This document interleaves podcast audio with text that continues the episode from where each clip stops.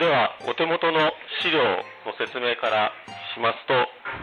ワールドカップあ、違う、ワールドビアカップって書いてある方がですね、ワールドビアカップのあのビアスタイルの style description です。それで今回はハイブリッドという、えースタイルをやるんですが、これがそのハイブリッド、えー大きくラガー、エール、ハイブリッドに分かれています。ハイブリッドの説明がなんと3ページじゃないや6ページにもわたってですね、あります。これはですね、これをザクッと適当に訳したのが日本語の方です。でですね、まずハイブリッドとは、なぜハイブリッドというスタイルがあるかというと、それはビールの非常に大きな区分がエールとラガーというのになっていますが、それに入らないもの。エールとラガーっていうのはまずイーストと製法の違いによって、えー分けられます。よくあの日本で工場見学に行くとあのこれは上面発酵ですとか下面発酵ですとか言いますがアメリカの人はあんまりあの top ferment top fermentation とか bottom fermentation とかって言いません。あラガーとエールって言います。でなんでかっていうと1回でも工場見学行って発酵してるところを見ると分かると思いますけど別に上で発酵してるわけでも下で発酵してるわけでもないわけですね。であれは日本語の上面発酵、えっと、仮面発酵というのはトップファーメンティングとボトムファーメンティングっていうのを直訳した言葉であたかもビールの上の方で発酵したり下の方で発酵したりするような印象を与えるんですが実際にはガンガン滞留してますから発酵してる時には。も上も下もないです。大きな違いはラガーラガーイーストとエールイーストと違いは昔は種が違うと思われていました、えービールに使うイーストはサッカロマイセスっていう名前の生き物です。なんですがサッカロマイセスセレビジエだっけな？っていう生物です。でそれがエールイーストだと言われていました。ラガーイーストの方はサッカロマイセス、えーカールズバーゲンシスとか、えーモツツなんかとかっていう名前があったと思いますけど割とお酒に使うイーストっていうのはみんなサッカロマイセス一族なんです。ラガーイーストとエールイーストは違う同じ一族で違う種だと種類だと思われていたんですがどうも最近は別にそんな違わないとでかつですねエールイーストとラガーイストの中間ぐらいのあのイーストも発見されて以来ですね実際そのカールズバーゲンシスとかという分類はなくなりましてですね今のところエールイーストもラガーイストもあのサッカロマイセスセレビジエかなに、えー統一されてます。なので実はイーストは違わないんですがイーストは違わないといっても人間はみんなあの人類ですけどいろんな人がいると同じようにですね性格がいろいろ違いましてラガーイーストは低温でもちゃんと機能するようにできてますがエールイーストは低温では寝ちゃいます。低温でちゃんと活動できる能力を持っているラガーイーストは低温の発酵に向いてます。低温で発酵するってわけじゃないですよ。別にエールイーストと同じ温度にしてもちゃんと発酵します。普通にビールができます。ただそれじゃあラガーイーストを使う理由が全然ないので低温にして発酵させます。そうすると何がいいことがあるかっていうと例えばエールイーストはエールが高温で盛んに活動するためにですねいろんな副産物を例えばエステルを作ったりいろんな副産物を作るんですがそういったものがあんまりできないラガーイーストと。それでとてもあのクリーンなビールができる。とはいうものの現在のエールは18度ぐらいで発酵させたりなんかするのでこっちもあんまりそんな副産物はそんなに強力に出ない。最近のは。のでエールも別かなりクリーンなビールができる。だますますあんまり違いがないんですね。違いがないんですがまあイースト自体はまあちょっとそういった性格分けがある。で、えーこれは例えばエールイーストの中だけでも凝集性が高いっていうイーストがあって代表的には ESB ワイイーストの ESB っていう名前で売られているイーストはとても凝集性が高いんですね。凝集性が高いというのはイーストがくちくちくちくちくっついちゃうんです。お互いに。でお互いにくっつくとどうなるかっていうと重くなって沈むんですよ。なのですごくイーストが沈殿しやすい。でそうするとどうなるかっていうとちょっと置いとくとすぐものすごくクリアになっちゃう。でとフィルターしなくてももう瓶詰めして出せるようなビールになっちゃうとか逆にくちくちくちくちくっつくっていうことはビールに当たる表面積がバラバラのやつよりも若干小さくなるのでその分が発酵効率が悪くなるんですでアテニュエーションって言って要するに、えどれぐらいの糖分が最終的にどれぐらいのアルコールになって終わるかっていうのがちょっと低かったりするんですね。でまあそういういろんな性格のイーストがえ、世の中にはたくさんあってそれでもかなり違う区分をグループ分けするとエールイーストとラガーイーストになるという程度ですね。でそれ以外に例えばバイセンで使うようなバイセンのイーストというのは全く違うイーストですしランビックを作ってるようなランビックの地元でそこら辺に漂ってるワイルドイーストは全くまた違うイーストだというふうになってます。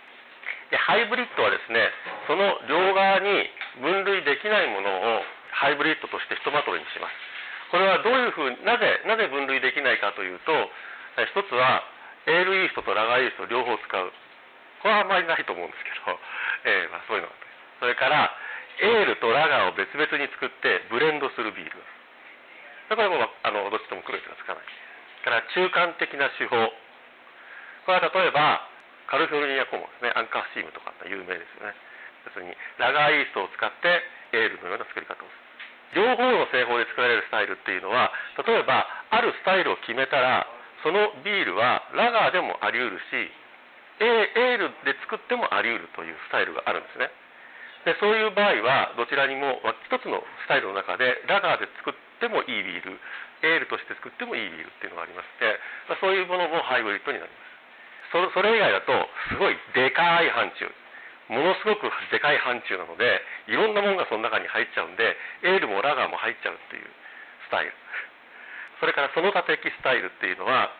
例えばあのスペシャルティというスタイルがありましてこれはちょっとあのワールドカップの方ではスペシャルティの位置づけが違うんですけれども BJCP のベージャージサーティフィケーションプログラムのスペシャルティというカテゴリーは catch-all っていう別名 catch-all というカテゴリーで要するにどれにも当てはまらないのは全部それっていうことですね。だからそこには何が入るか全く予想もつかない。何でも入る。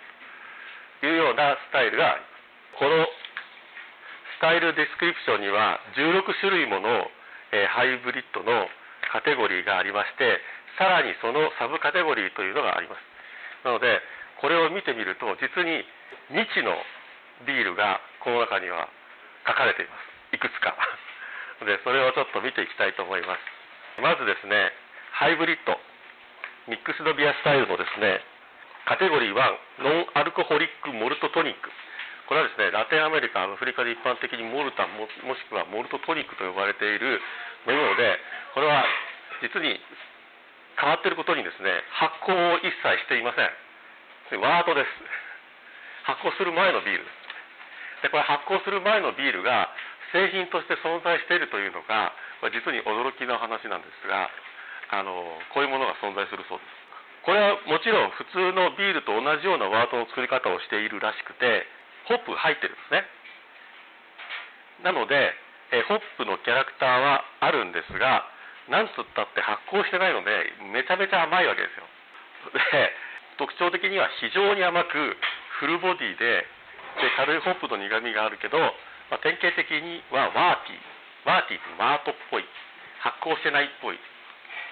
フレーバーがありでチョ,、えーと、チョコレートカラメルバニラってこういったモルトからくるフレーバーですね。あじゃなくてこれつけられるんですね。そういったものを添加されて、えー、全般全般的な、えー、フレーバーキャラクターは甘い。という飲み物があってこれは全く発酵してない飲み物です。この全く発酵しない飲み物がなんでワールドビアカップのカテゴリーにあるのかというのもちょっと謎なんですけどワールドビアカップではこれもビールらしいです。ナンバー2はノンアルコホリックビールモルトビバレッジ。えっとですね。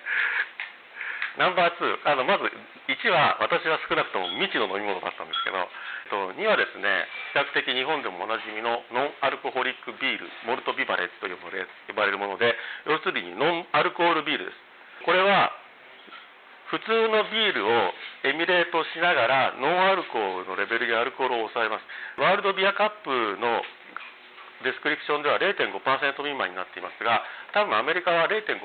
未満がノンアルコール。で日本の場合は1%未満がノンアルコール。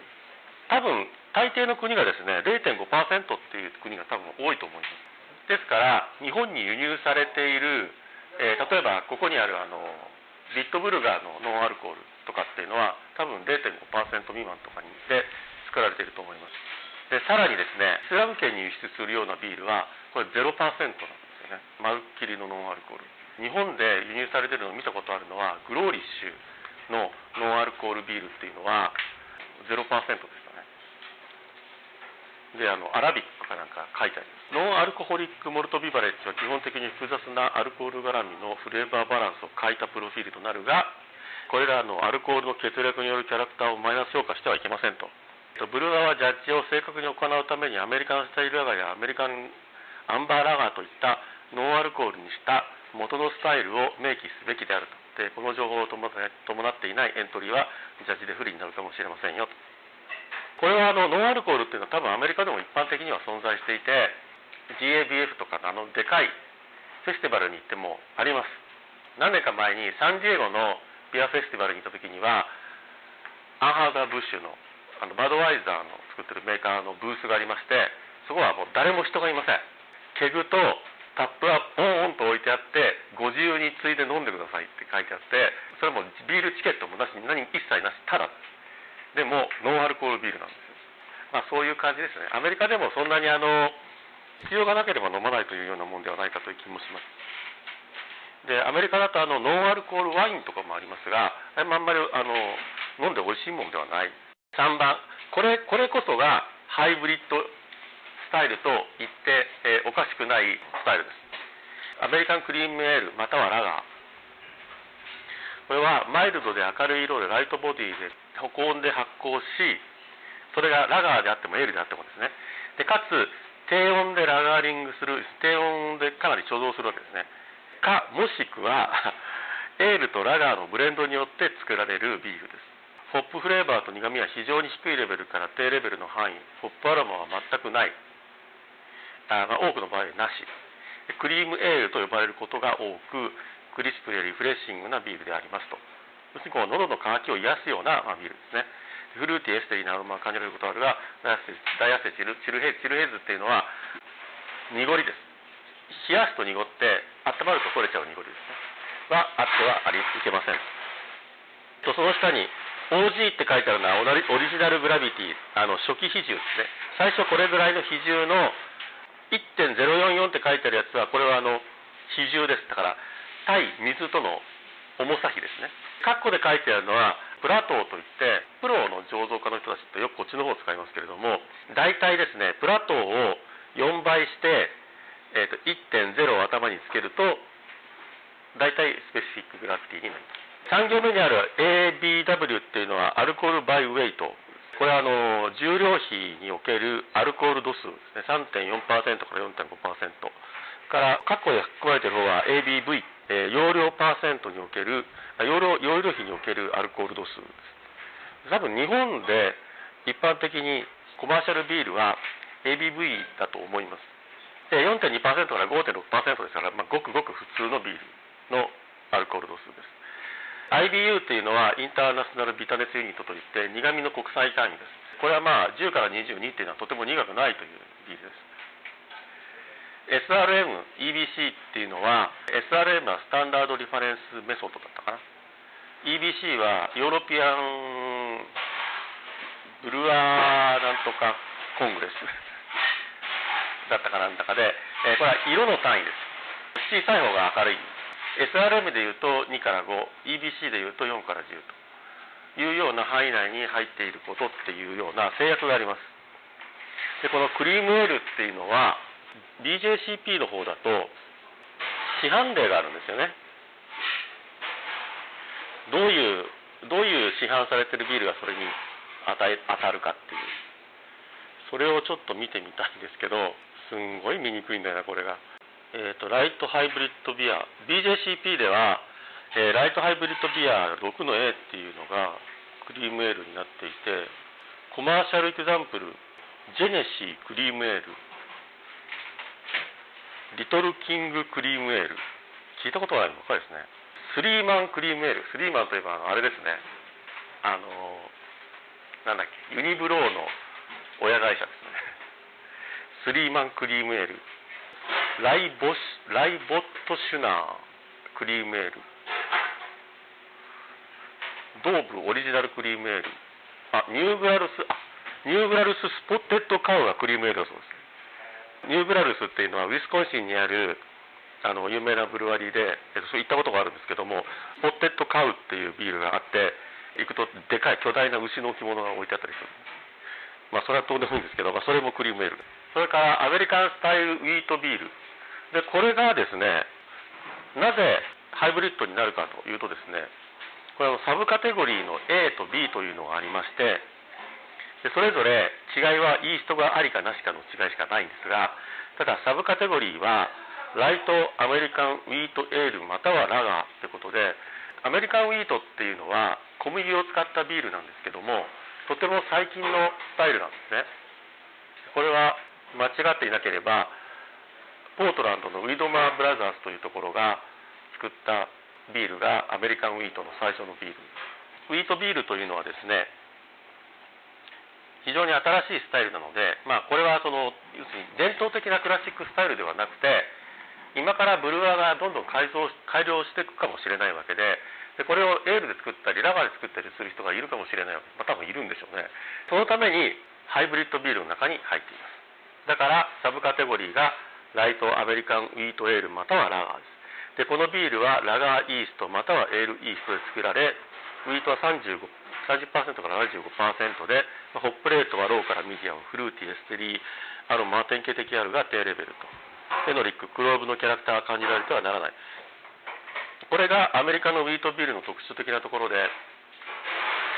ウィートビールで日本で最も流通しているのはあの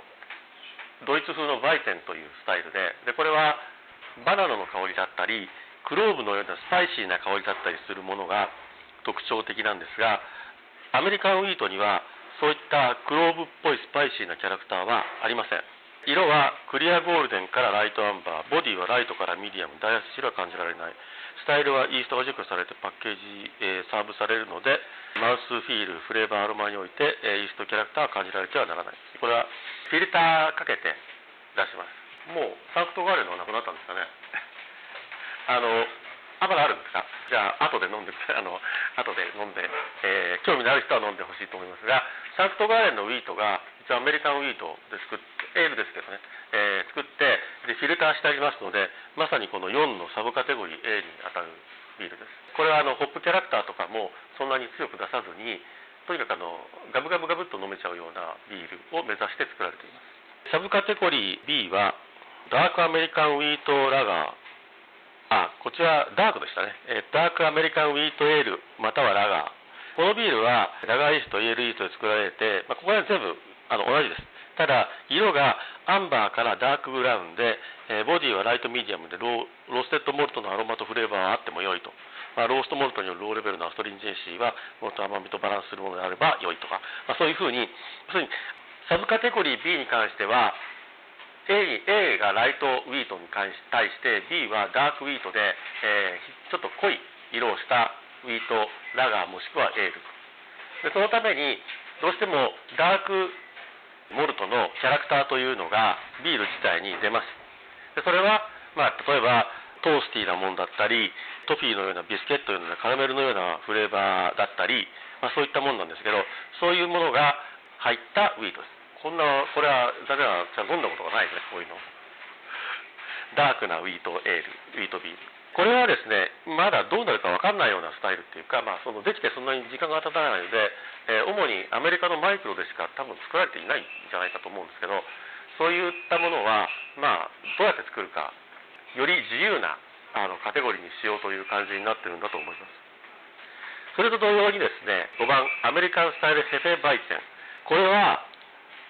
その前のアメリカンスタイルウィートビールのイーストがあるっていうものだけで根本的に同じです。ですから名前はヘーフェバイツェンですが同様にアメリカンウィートビールと同様に phenolic clove のようなキャラクターを感じられてはいけないというふうになっています。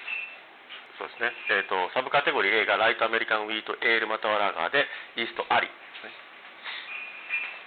イーストフレーバーは、まあ、若干あってもいいんですけどもローからミディアムでモルトホップバランスにしてオーバーパワーになってはならない。でアメリカで存在しているアメリカンウィートの典型的なスタイルは多分この5番の A ですね。でその Widmer Brothers で作られた最初のコマーシャルで言えば最初のもちろんその前に homebrew で作られた例は多分たくさんあると思うんですけどコマーシャルビールとして初めてのウィートビールとしてはウィードマーブラザーズにあるあのヘフェバイテンというビールなんですけどこれはまさにこれです。非常に濁ってます。こうオレンジジュースかっていうぐらい濁ってます。レモンスライスをこうくっつけてありまして。意外に意外にって言ったら悪いんですけどとあのとても美味しいビール実は。非常にニュートラルなビールなんですけどもあのとても美味しい。次のカテゴリーはライですね。これも多分昔には存在しなかったようなスタイルなんですがアメリカンライエール。サブカテゴリーはこれも2つありまして A アメリカン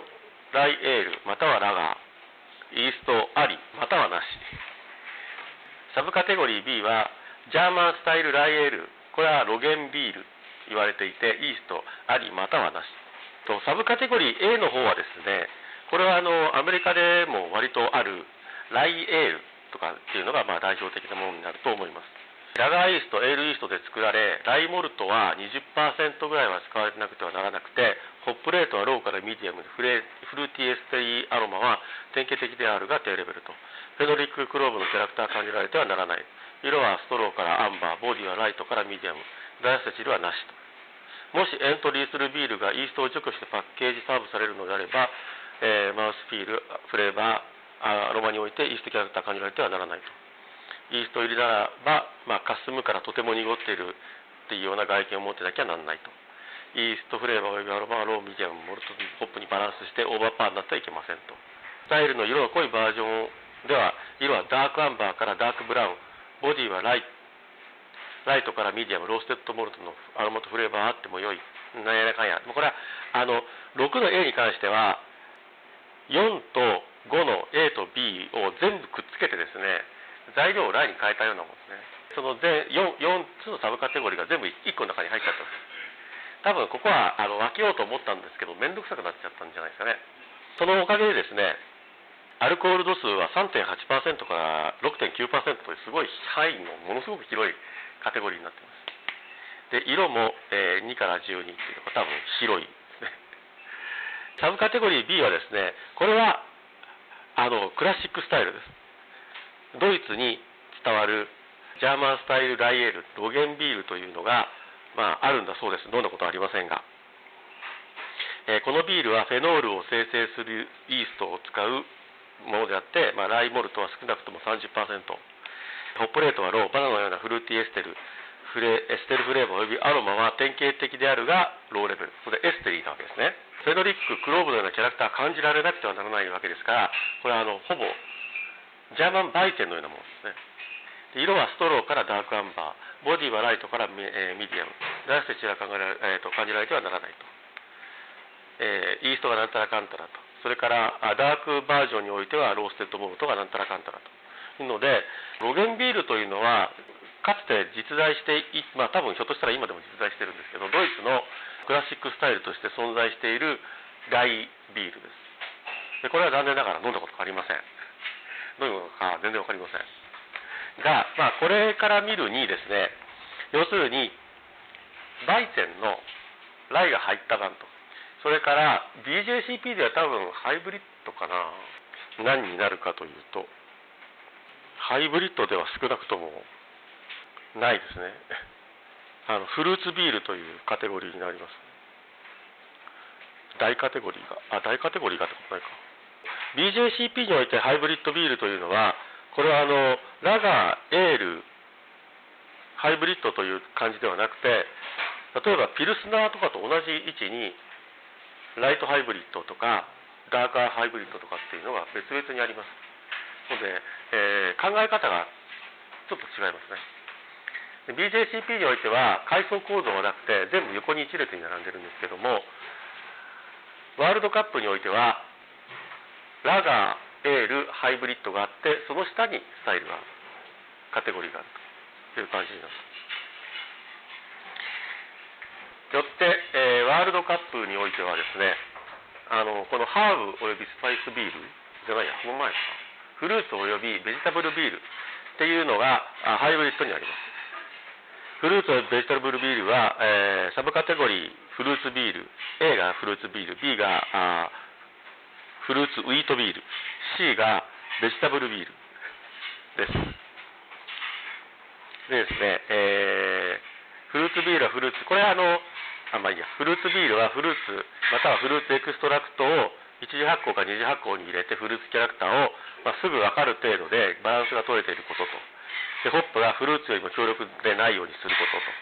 でホップがジュニパーベリーのようなものであればハーブのようなスパイスのようなキャラクターになるので、まあ、その場合はハーブスパイスカテゴリーに入れることを考えた方がいいんじゃないかと。酸味を出すバクテリアによる発酵アシディックバクテリアとかなんとか書いてあったな。えっ、ー、とこれはちょっと訳が実は合ってないかもしれない。酸味を出すようなバクテリアの発酵ただしワイルドイーストではないなくてですね。まあ、キャラクターがあってもよいが、まあ、必要ではないと。でこのキャラクターは酸味とフルーツのバランスに関与しますが、外見は濁っていてもクリアでも良いですと。ブルワーはエントリーするビールに対してどのフルーツを使っているかというのと、ベースとなるクラシックスタイルを明記すること。例えば、ストロベリーピルスナーとかですね、そういうのを書きなさいということですね。でですね、これはあのあんまり一般的ではありません。より一般的なアメリカのフルーツビールは、このサブカテゴリー B の方のウィート、フルーツウィートビールです。フルーツウィートビールは、クラシックライトウィート、カテゴリー3、4を使用し、フルーツまたフルーツエクストラクト3、4というのはあのさっきの3、4ですよね、多分。あれ違うな。4、5じゃねえの、これ。ライトウィートを使用し、あ、クラシックライトウィートを使用し、これ違う話か？じゃあ。えー、フルーツまたフルーツエクストラクトを入れますアメリカでウィートビールというのが発明されてかつそれをベースにしたフルーツビールというのが発明されますでそれまでフルーツビールというと典型的なものとしてはもちろんあのご存知のようにフルーツランビックがあると思います。例えばここでもクリークとかあとまあいろんなベルちゃんの瓶詰めがありますがあれが、ま世界的に有名な一般的に昔からあるフルーツビールですがそれはハイブリッドじゃなくて別のカテゴリーに多分エールエールのカテゴリーにあるんだと思いますがこのウィートをベースとしたフルーツビールというのはですねこれはあのアメリカで発明された独自のビールです。でこれはランビックのように酸っぱくありません。自然発酵しないですから普通にアメリカンエール普通一般的にはアメリカンエールイーストを使ってごく普通に発酵させます。でごく普通に発酵させといてフルーツ入れます。で多分日本で作られているあのジビエ屋さんのフルーツビールもみんなこのタイプだと。まあベースはどうかな。分かんないな、まあ、多分このタイプです。でこれはですねアメリカでアマチュアが発明したものですね。アマチュアが発明ホームブルワーが発明しそのスタイルを確立しそしてそれが後々、え、コマーシャルブルワーによって作られるようになったというあのアメリカのアマチュアが確立したスタイル。とてもあの良いビールがたくさんできますよ。ウィートっていうのは非常にニュートラルでホップもほとんど入れない。なので非常にニュートラルなものをベースにしてでその上にフルーツを入れるので、まあ、基本的にはフルーツのキャラクターがものすごく強調されたビールになります。が、まあ、一般的にこの B というのはよくあります。C、えー、ベジタブルビール。ベジタブルビールは野菜を1次または2次発酵に入れてえー、フルーツキャラクターは、フルーツじゃないですね、ベジタブルキャラクターですね。ベジタブルキャラクターがすぐ分かる程度のバランス取れていること。ホップが野菜より強力であってはいけません。フルーツがジュニパーベリーのようなも、これは本当に原文フルーツがって書いてあったんです。フルーツがジュニパーベリーのようなものであれば、ハーブ、スパイスのようなキャラクターになるので、まあ、ハーブ、スパイスビールに入れた方がいいんじゃないかと言われています。で、ベジタブルビールは、まあ、あんまりないんですけども、代表的に存在するのはパンプキンエールですね。あのかぼちゃを使ったビールというのがアメリカではよくあのハロウィンのシーズンぐらいに出荷するのを目標に作られます。でこれはパンプキンおよび、えー、シナモンとかねそういったあのスパイスも一緒に入れないとパンプキンパイのフレーバーになりませんからあそういったものを入れます。でどっからが野菜でどっからがフルーツかっていうのは微妙な問題なんですけどアメリカではどうなんでしょう。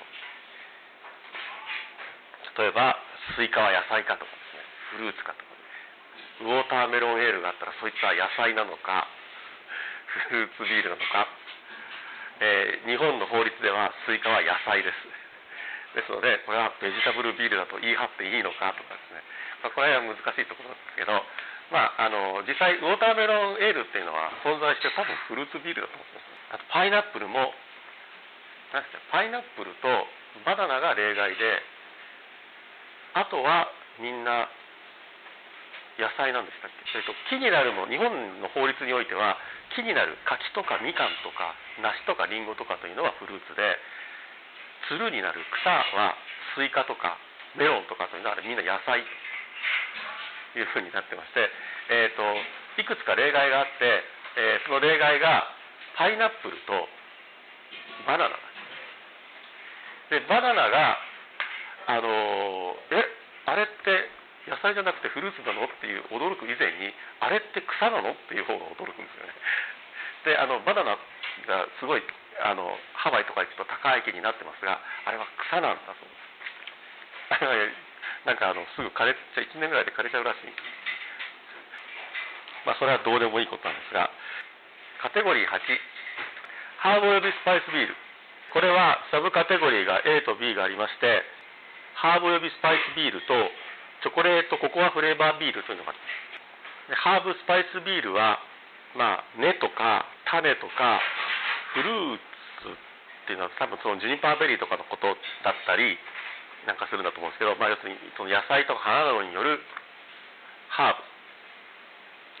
ハーブの元ですね、えー、ハーブになる元ですね。ハーブまたはスパイスをホップに加えて使用し独特のキャラクターまたそれぞれハーブスパイスの個別によるキャラクターを持つビールですと、まあ、それぞれがあこれだなと分かんなくてもいいと。で、えーと、全てではないけどもハーブスパイスのフレーバーをより明確するためにホップを少なめにします。ホップガンガンに効いてたら分かんなくなっちゃいますからね。ブルワーが使用しているハーブスパイスを、えーと、ベースとなるクラシックスタイルを、まあ、明記することと、まあ、例えばジュニパーベリーポーターとかですね。そういうのを書いとくことと。これはですね、シーズナルあのクリスマスホリデーシーズンエールというのがアメリカではよく作られていて、でそれにあのスパイス使うビールが多いんですね。代表的にはあれです。アンカーのアワースペシャルエール。これはあの1年に一遍、感謝祭から年明けぐらいまでに出荷されるビールですけども、これはダークビールでスパイスが入っている。B サブカテゴリーはチョコレートココアフレーバービールで、これは要するにチョコレートのフレーバーをしたビールじゃなくてですね本当にチョコレートかココアを入れるビールです。ですのであこれチョコレートっぽい例えばそのあのインペリアルスタウトとかチョコレートっぽいねとかっていうのはあれは入らない。本当にチョコレートを入れる。ダークチョコレートまたはココアを使用したチョコレートビールでチョコレートを強調し角の苦みをしないためにはホップを少なく使いましょう。とでホワイトチョコレートを使用したものはこのカテゴリーに入れないことってこれどこに入れるのかって謎なんですがどこなんですよね。分かりません。どここれとしか書いてないんですね。他にホワイトチョコレートフレーバービールというのがあるとは思えないんです。でベースになったクラシックスタイルを書くことと。でこれがなんでハーブスパイスビールに入ってるんだって気がしなくはないんですが、まあ、多分これを分けた人は、まあ、チョコレートとかも、まあ、ハーブスパイスの一種だろうと思ったんですね。きっと。ハーブおよびスパイスビールのサブカテゴリーにあります。GABF では GABF グレートアメリカンビアフェスティバルってデンバーで毎年秋に行われてるあのアメリカで一番でかいてかあの集まるビールの量がでかいイベントがあるんですがそのそこのコンペティションではあの独立したカテゴリーとしてあったと記憶していますが一番最初に出てきて2年目にはなくなっていたような気がします、えー、3年目には復活したかもしれませんが今あるかどうか知りませんけどあんまり多分ないんです実は。するにそのモルトダークモルトを使ってチョコレートキャラクターを出すビールというのはとっても一般的ですごくたくさんあるんですけどもあの本当にチョコレートを入れちゃうっていうビールはそうはない。あただあれはそうですね。あのローグのなんですチョコベアビアとかは本当にチョコレートを入れてるからそれはまああるんですけどもあんまり少ないでチョコベアビアもですねアメリカ行くと、まあ、これ先月話した内容なんですけどチョコベアビアも実はアメリカに行くとあんま手に入らない。日本だと割と簡単に手に入るけどアメリカ行くとあんまり売ってないということらしいです。9番コーヒーフレーバー。でこの人はですねコーヒーはハーブスパイスじゃないと思ってるなぜか。で、えー、コーヒーを使用したコーヒービールでこれはコーヒーっぽい例えばスタートでコーヒーっぽいねみたいなんじゃなくて本当にコーヒーを入れてるビールですね。コーヒーを強調し体の苦みにならないようにホップを少なく使いましょうと。あこれホワイトチョコレートは関係ないですよ多分。ブルワーベースになるクラシックスタイルまたはエクスペリメンタルなスタイルであるかを明記することと。これは何かかかを元にしてるのか全く独自のものかっていうのをまあ書いておいてください。でコーヒーフレーバービールは割とあります。これは実は、えっと、割とあってですねジャバーなんとかポーターとかですね割とあります。大体あのダークまあ当然ですけどダークエールに合わせて、えー、使います。いやこれがハイブリッドになっているとはこれひょっとしたらこれでラガー作る人もいるんじゃないかと。思ってる人がいるんですね。だからそのコーヒードゥンケルとかっていうのを作る人がいるんじゃないかと。10スペシャルティこれはですね変わってます。通常使われない発酵する糖分グレインでんぷんをモルトに加えて使用しますと。これは特別な材料特別なフレーバーアロマおよび全体的なじゃ、えーと、バランスを持つことと。ただしオーバーパーである必要はない。例えば、えー、これなぜが何が普通じゃないなぜか通常使われないものかっていうとメープルシロップやジャガイモは通常使われないものであり米コーンウィートは通常使われるものでありますと。通常使われない発酵する糖分を使ったスパイスビールはエクスペリメンタルカテゴリーにするべきでありますと。で普通使われない材料とは何かというのを、ま書きなさいと。要はですねでこのメープルシロップとか、まあ、ジャガイモはあんまり聞かないですけどメープルシロップとかっていうのはありますよねよくね。よくはないか。えーと、有名なのはあのなんだっけトミー・ノッカーっていうところの、えー、メープルメープルブラウンなんとかメープルブラウンウェルトっていうのが有名です。11はスペシャルティハニーラガーおよびエール。これはモルドに加えて蜂蜜を使います。でトラディショナルスタイルを作を作ってもエクスペリメンタルなものでもいい。例えばハニーハニーバイセンとか ハニーボックとかって使って作ってもいいし全く独自のスタイルで作ってもいい蜂蜜のキャラクターフレーバーアロマが顕著で他のキャラクターとオーバーパワーにならないようにバランスしていなくてはならない。もう飲んだら蜂蜜の味しかしないっていうんじゃダメみたいですね。いや違いますよこれは。だからエールかラガーですあれはねブラゴットというスタイルで、えー、ミートで出してください。ミードないんじゃないですかね。わかんない。ないと思う。ないと思います。ミード出したかったらワールドミードカップを作る作りなさいじゃないですかまず。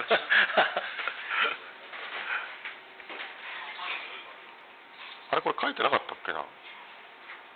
とあエクスペリメンタルビールには書いてあるのか。なんか、なんかのスタイルには50%以上はモルトであることみたいなことが書いてあったのがあったんですけど、これじゃなかったんですね。これ多分あの BJCP だと、あ、書いてないかな。単なるスペシャリティになっちゃうかな。12番、その他のストロングエールおよびラガー。これはなかなか楽しいビールで、全てのキャラクタイルにおいてクラシックスタイルガイドラインよりも強く作られたビール。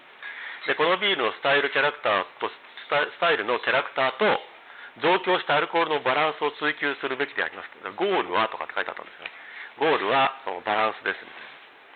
でブルーアーベースになるクラシックスタイルまたは例えば分かるような言い方でダブルアルトだとかトリプルフェストだとかインペリアルポーターだとかクアドルプルピルスだとか、まあ、そういうふうな言い方で書いてもいいよみたいな。え、スタイルをそういうふうに自分が作ったスタイルを書いて書いてください。この情報と戻ってないエントリーはジャージでフリーになるかもしれません。これはあのアメリカで有名なディキシーカップというホームブルーコンペティションがあってその中にはインペリアルビール、えー、スタイルというのがあってそれはまさにこれなんですね。何でもいいからそこので定められているアルコール初期比重よりも何ポイントだか高いのこう範囲がそのままガサッとシフトしたやつがそのスタイルなんです。だから例えばインペリアルポーターとかインペリアルピルスナーとか インペリアルボックとかですねいうのがたくさんできるんです。でただしインあのインペリアルバーレーワインっていうのが確か1点1点すごいすごい比重にならないと作れなくてあとインペリアルインペリアル、え、スタウトっていうのはまたすごい比重になるので不可能ですみたいなことが書いてあるんです。これはなかなか楽しそうなビールです。であの13というのもこれは実に楽しそうなビールでエクスペリメンタルビール。あのエクスペリメンタルっていうのは要するに実験的なビールですね。でグレインをベースとしながらも通常でない手法材料を使用して作られると。このカテゴリーのエントリーは、まあ、これあまりにもこうエクスペリメンタルだとちょっとまずいので、最低でも51%の以上の発酵する糖分をモルトから作らなければならないという縛りがあります。で手法や材料のユニークさや、まあ、クリエイティビティが評価され、まあ、他のカテゴリーに入らないようなものは、まあ、ここにエントリーしましょうと。いうことですね。そうそのフルーツフルーツドッペルボックとかですね、まあ、そういうのを作った。それはフルーツビールか、えー、なんかそのすごく、えー、変わったものを作ったらここに入れましょうと、まあ、これが多分ワールドカップにおけるキャッチオールスタイルで入らないのは全部ここみたいなものだと思います。ブルワーはですねこういかにどうユニークなのかどう変わったことをやってるのかっていうのをこうまあ書いてくださいと。でそれによっては評価しますよですごく変わった手法で、まあ、これクラシックスタイルですけど石で作るっていうのがあるじゃないですか。石を焼いといてバートの中に入れてそれで、えーと、沸騰させるとか そうそういうまあ、そういうのもそういうみたいなやつもこれに入る。まあ他になければ入っちゃうかもしれないですよね。例えば鉄を燃やして入れるとか 銅を燃やして入れるとか、まあ、いろんな金属を混ぜてみるとかっていうのもとか、まあ、どこそこの石灰岩かなんかそういうのを焼いて入れるとか火のついた木を入れるとかですね。こう日本刀をそれで打つとかそんなのとすごい変わったビールっていう多分なると思います。それとサブカテゴリー B でこれもあの初めて聞くビールなんですけどグルテンフリービール、えー、これはよく分かりません。どういうビールなのか。でグレインをベースとして51%の発酵糖分が、えー、モルトから来るっていうのは同じなんですがグルテンを含まない材料を使わなければならないんだそうです。なので大麦小麦あとスペルトがオーツライっていうのはこれはあの負荷。何に使うのかよく分かんないんですけどグルテンを含まない材料を使って作るビール。だそうです。これは分かりません。ああそうかもしれないですね。つなぎがいるから？分かんないけど。だからつなぎがいる？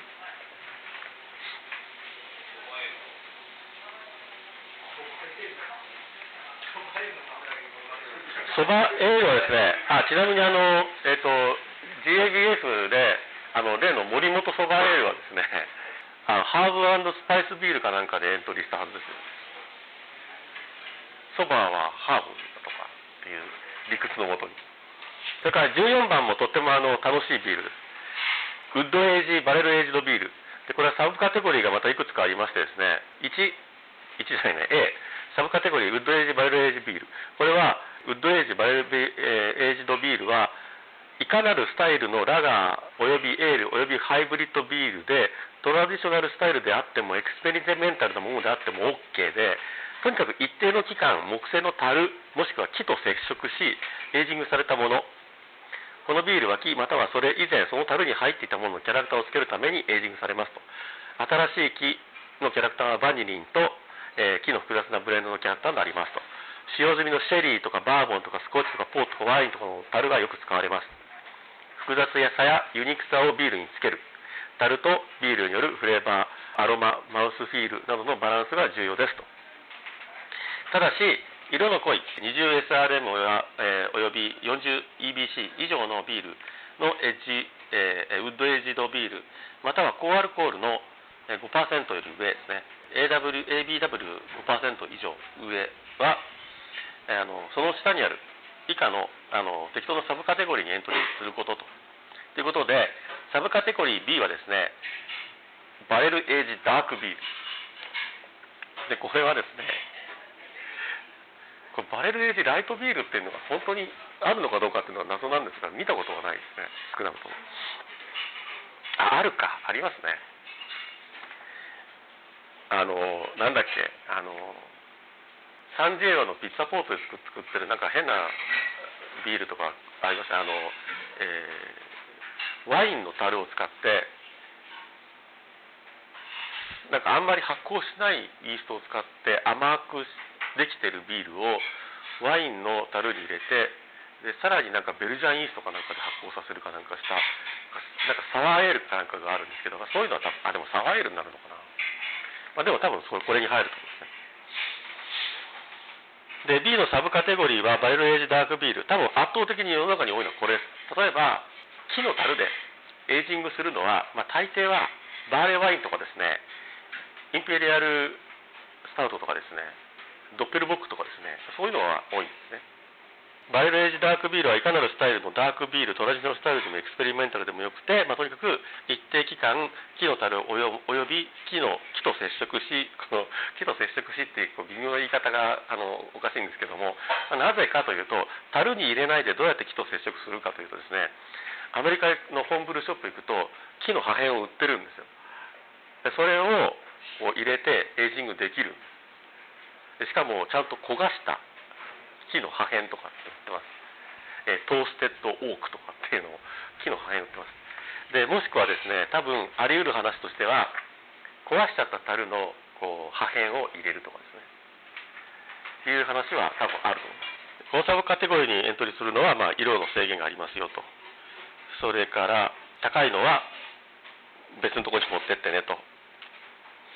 高いアルコールのスタイル、インペリアルスタウトとかオールドエールとかエクスペリメンタルみたいなものは、まあ、まあ、そそその点のエクスペリメンタルみたいなものは、ストロングビールカテゴリーに入れましょうと。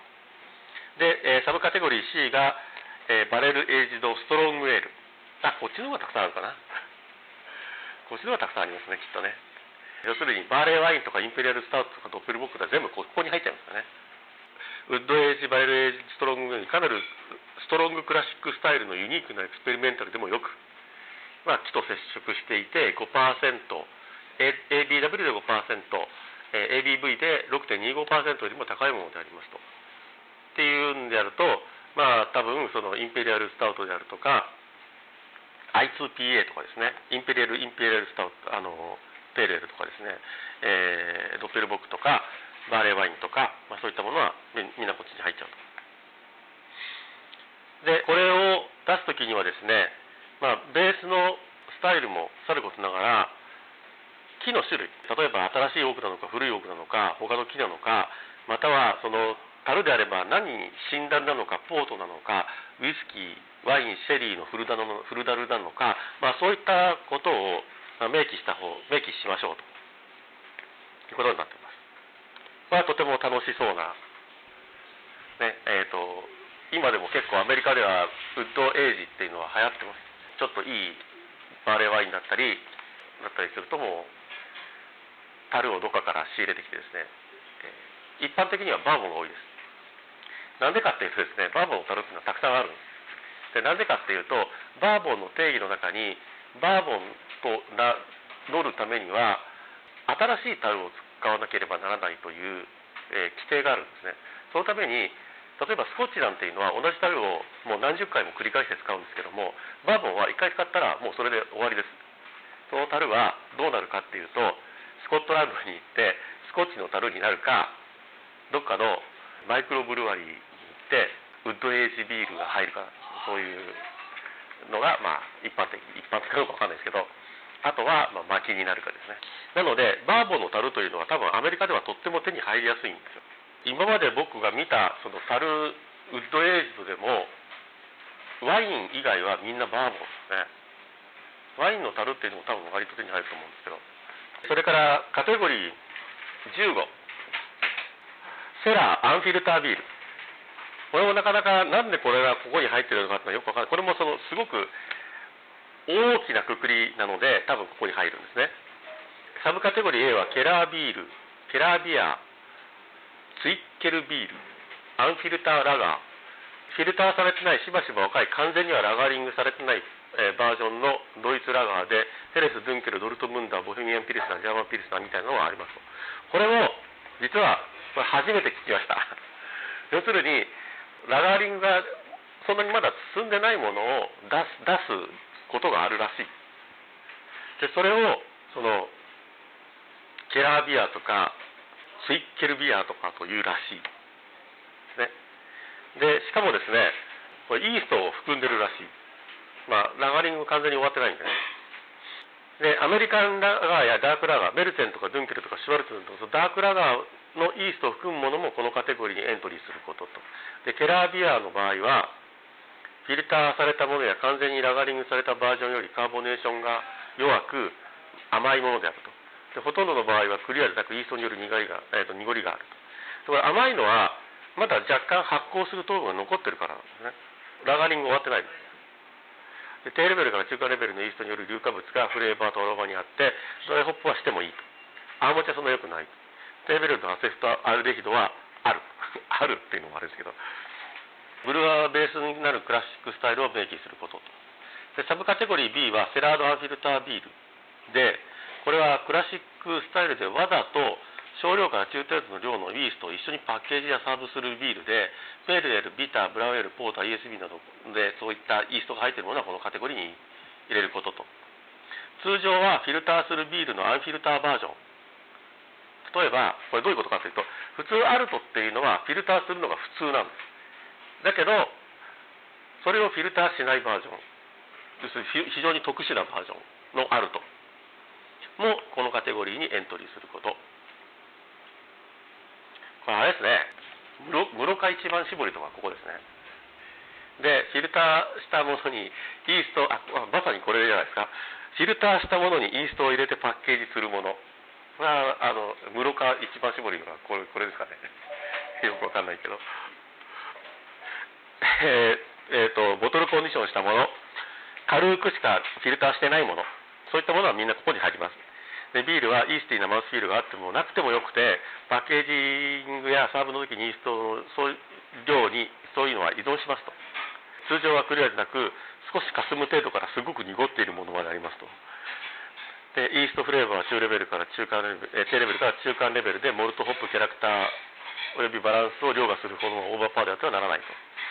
イーストから来る硫化物がアロマフレーバーにあってもよくあってもなくてもいい。低レベルのアセトアルデヒドやその他発酵中になくなってしまうような揮発成分はもうあってもなくてもいい ドライホーホップもやってもいい。まあ何でもいいみたいですねもう。っていうのがこれもちょっと普通のホームブルーの BJCP とかのスタイルガイドラインでは出てこない。ビールそれから16番はスモークフレーバービールです。でこれはこれもあのサブカテゴリー AB ありまして、えー、バンベルグスタイルスモークラオホラガービールとそれからいわゆるその他のスモークビールです。サブカテゴリー A はこれはクラシックスタイルでドイツにあるあのバンベルグっていうとても醸造所がたくさんあるところにあるそこでたくさん作られているあの伝統的なスモークビールでラーホーというのがあります。これはブナでしたっけ？ブナをスモークしてスモークモルトをまず作ります。スモークモルトを作って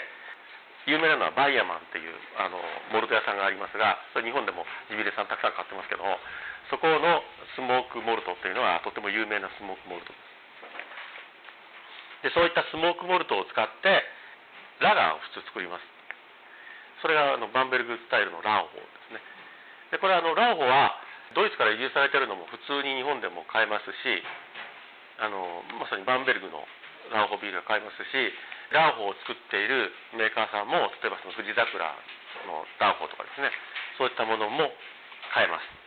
スモーキーキャラクターを感知できる程度から支配的なレベルまでフレーバーとアロマに持ちますとスモークキャラクターは荒々しいフェドリックなキャラクターではなくとてもスムーズでありマイルドな甘みのスタイル甘みの甘みをこのタイプのビールにつけることになります。一般的にトースティーなモルトの甘さがあってフルボディでローからミディアムのローからミディアムレベルですね。のホップの苦みがあると。低レベルだが低レベルだが感知できるノーブルタイプのホップフレーバーがあってアロマモルトホップスモークでバランスすること。フルーティーエステルダイアセチル、チルヘイズはあってはならこれはラガーですがそうですね。エステルダイアセチルチルヘイズはあってはならないと。で最後のカテゴリーはスモークビール。その他のスモークビール。スモークバージョンのあらゆるスタイルのビール。だからスモークピルスナーとかですね。スモークランビックってのがあるかもしれませんけど、まあ、そういった何でもかんでも頭にスモークがつくやつはみんなここと。このビールの目指すべきところはですねスタイルのキャラクターとスモーキーさのバランス。で、えー、ブルワーは何の木で、えーと、何の木でスモークしたかとかですね元にしてるクラシックスタイルもしくはエクスペリメンタルなスタイルであることを明記しましょう。でこの、えーと、バイタルはスタイルに依存っていうのはこれあのセラードとかアルフィルターにも書いてありましたけどこれは元になって例えばスモークポーターだったら色の範囲とかアルコールの範囲はポーターに依存しますみたいな。そういうことですね。ということで意外に思うかもしれませんがハイブリッドというとまずあの思い浮かぶカリフォルニアコモンはどこにあったのっていう話で実は現在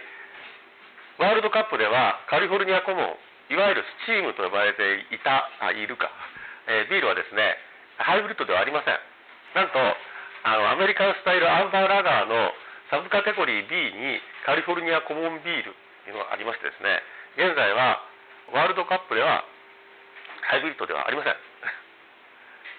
らしいです。で今までこれだけたくさんのものを見た中で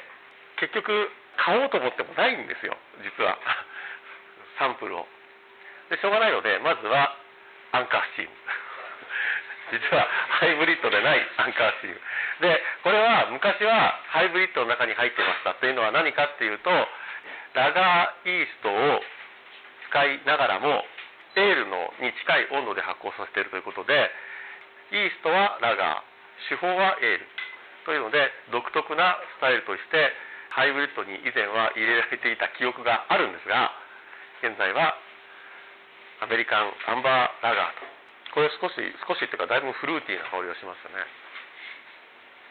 完全に透明でとても綺麗な白い泡があって結構フルーティーな香りがして本当なんかもっとトースティーな感じがするのがいいかな。フレーバーは口に含んだ瞬間割とトースティーな感じがあるような気がします。であのアンカーのビールって去年末ぐらいから激変しましたよね中身が。なんかあの去年の末ぐらい去年のこれが出た頃からスクリューになったんですキャップが全部。オールドフォグホーンってあの前ちっちゃい瓶で出てたバーレーワインがこのアンカースチームと同じサイズの瓶になったんですよ。で値段が同じでお得みたいな。でその時に一番激変したのがリバティエール。でここ半年以上リバティエールを飲んでない人はぜひお店に行ってあのキャップがスクリューであるのを確認してから、え、買うとびっくりします。まるで違うビールです。以前日本に入っていたのと。あのとても前はすごいもう当たり外れがあってすごい渋いなっていうのがよくあったんですけどもうとってもいい IPA になってます。でこれもなんか多分以前に比べればちょっとは良くなってるはずなんです。あ結構モルトのトースティーなモルトの感じがしますよね。こミューニックたくさん使ってるんですかね。よくわかんないけど。であと2つあるんですけど1つは本当のハイブリッド。これ何が飲んでみたいですか？どれでもいいと言われれば。僕はやっぱりあのウッドエイジバレルエイジドストロングビールがいいなっていうんでそれが1本ある。ですでそれはここら辺にかかってるここら辺に空き瓶がありますがこういうビールです。これハービストンのオールドエンジンオイルでアルコールが8%あってウイスキーカスクでエイジングしたバレルエイジドこれ最近これ田中屋で売ってるんですよねこれいやエンジンオールドエンジンオイルのウあのウイスキーカスクエイジド版なんです違うんです。これは元のスタイルは何なんでしょう。これオールドエールだっけ？同じ？モルトウイスキーのキャラクター感じられますかね？あの感じられないといけないんですけどね。この裏の説明によると6ヶ月間シングルモルトウイスキーどこのって書いてほしいよな。6ヶ月間シングルモルトウイスキーのバレルでエイジングしたそうです。元は何なんでしょうねこれね。インペリアルスタウトかな。スコッチの香りはするかってしないですよね。じゃあ最後にこれ全然関係ないビールなんですけど、うん、ジョージジョージ・ゲールミレニアム。これ10%あります。2000年用に作ったビールなので田中屋の説明書きによると97年ぐらいに作られたやつなので大体10年ぐらい経ってる。これはシェリーっぽくなってますね。これはシェリーっぽいというよりもシェリーに近いなもう。これコルクでした？コルクでしたこれやっぱり寝かせないとまずいですよねコルクのやつはね。これはシェリーですねほとんどでも新しい樽使いますね。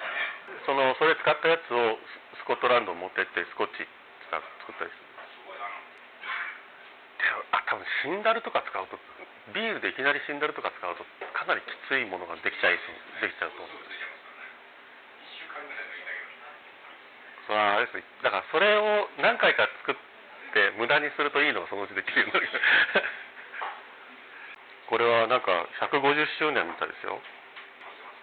ゲールスの150周年記念で作ったで1997年に作ってるからやっぱり10年ぐらい経ってますよ。はいということで以上何かご質問は？とハイブリッドは割と楽しそうなスタイルがたくさんあるということが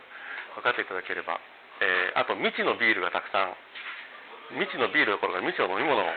発酵しないワードとかですね。未知の飲み物もあるというのが、えー、分かっていただければあとウィートラガーっていうのが実在するかどうか知りませんけどあるあるのかな。っていうのが分かっていただければよかったと思います。次回はなんかね田中屋行くとこういうのが最近たくさん入ってるんですよ実は。それってどこから来るんですかね。どこから輸入したと思う。一言も書いてないのが恐ろしいんですけど。なのでちょっとあのやっぱ夏といえばバーレーワインだろうっていうことでバーレーワインにしようかなと。ということで、えーと、次回のテーマはバーレーワインにしたいと思います。で以上です。ありがとうございました。